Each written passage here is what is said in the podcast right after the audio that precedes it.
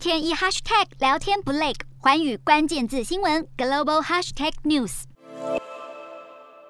荧幕中一名男子被关在牢房里，神情相当无奈。他就是遭监禁的俄罗斯反派领袖纳瓦尼。纳瓦尼日前对自己被判九年的官司提出上诉，但二十四号遭到法院驳回。四十五岁的纳瓦尼透过视讯出席莫斯科上诉法庭，但听审期间发言多次遭到法官打断。他当庭痛批总统普丁在乌克兰发动愚蠢的战争，根本是个疯子。最后，他的上诉就被驳回了。纳瓦尼的律师则表示将再次提出上诉。